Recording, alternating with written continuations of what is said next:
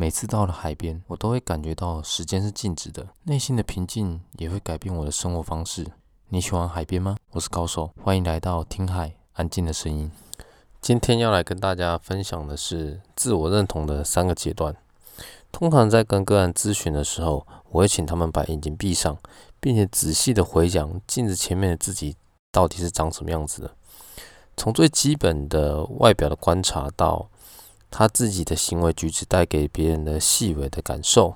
大部分人对于自己外表那些细节，甚至是自己的一些行为举止带给别人的感受，并没有非常深刻的体验。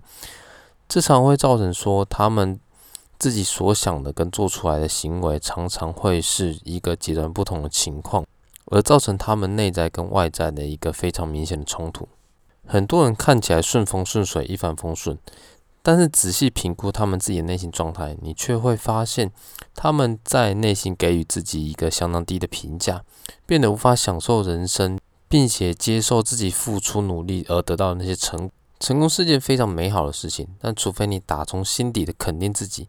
认为自己得到奖赏都是透过自己所花费的时间、空间、所投入的精力、人际关系所得来的，不然这一切对你来说都只是虚假的，甚至还会带给你一些莫名其妙的压力。我们都知道，天生我材必有用，你的存在一定代表着某种价值，而这个价值并不是来自于别人对你的评价。而是来自于你做的事情，以及你可以引导别人前进的方向。这个决定性的方向将由你的自我认同所建立出来的。重点不是你决定成为哪一种有利人士，而是了解自己为何会成为那样子的人，并且将自己所学习到的知识跟技能更有系统并且有效率的发送出去，传达给别人。而这也将有助于自己跟别人做到更多的自我觉察。这也就是所谓的内在认同的三个阶段。深思、检查跟进步。第一个阶段，深思阶段。如果你想要知道过去的自己是如何成就现在的你，那你就得要回想自己过去发生的事情，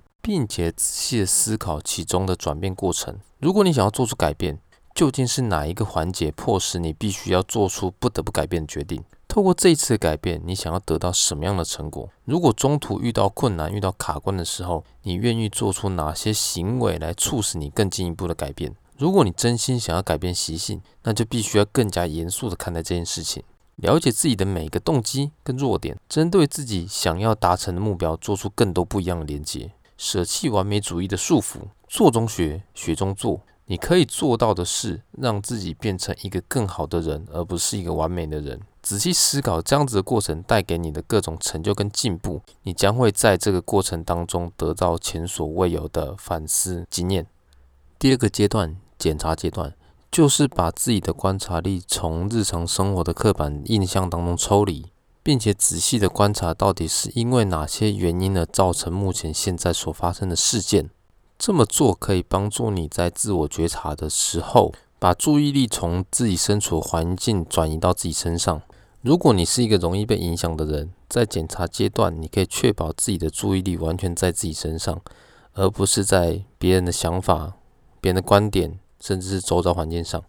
你必须要清楚的知道一件事情：很少人是真心愿意帮助别人的，因为他们对于自己的事情根本就漠不关心。没有人愿意替别人着想，也没有人愿意替别人多做什么事情，而这样也造成人与人之间并没有办法形成一个真心且紧密的连接。我必须老实说，并不是每个人都有办法有多余的心力去照顾别人，去关心别人。在你还没有那种力量之前。请你开始注意自己发生过哪些事情，请你开始注意内心的情绪变化，请你开始注意跟自己有关的每一件事情。也只有当你照顾好自己的心情，照顾好自己的情绪，你才有办法让自己一天比一天还要好。当你开始具备某种能力，也具备某种能量的时候，再来帮助别人，这才是我们真正应该要去做的事情。第三个进步阶段。当你处于这个阶段的时候，就代表你已经真实的了解自己到底是谁，以及你自己想要成为什么样子的人。进步是我们更进一步的迈向自己想要成为那种人。这或许是三个阶段当中里面最困难的一个，也就是我们常常挂在嘴边却没有做到的事情。从现在开始，你必须做的更不一样，必须做的一天比一天更棒。相信在深思阶段，你已经知道自己的动机跟缺点到底在哪；在检查阶段，你已经知道该怎么把注意力转回到自己身上。而在进步阶段，你在执行某些事情的时候，是不是有更多改善的空间？是不是有更多想法、更多做法你可以去尝试？在尝试这些不同做法的时候，你预计在这些条件下得到什么样子的结果？不论成功，不论失败，这些经验都会带给你什么样子的感受？你是不是可以让这些经验作为你接下来人生的最重要的基石？如果你想要改变，并且渴望改变，渴望这些改变可以带给你完全不一样的人生，从现在开始，记得这三个阶段代表的各种含义，并且在各个阶段采取对应的做法。相信你每完成一个阶段，你都会得到一个完全不一样的生活体验，而这些生活体验将会成为你改变的原动力，让你变得一天比一天更好。我是高手，我们下个礼拜见，拜拜。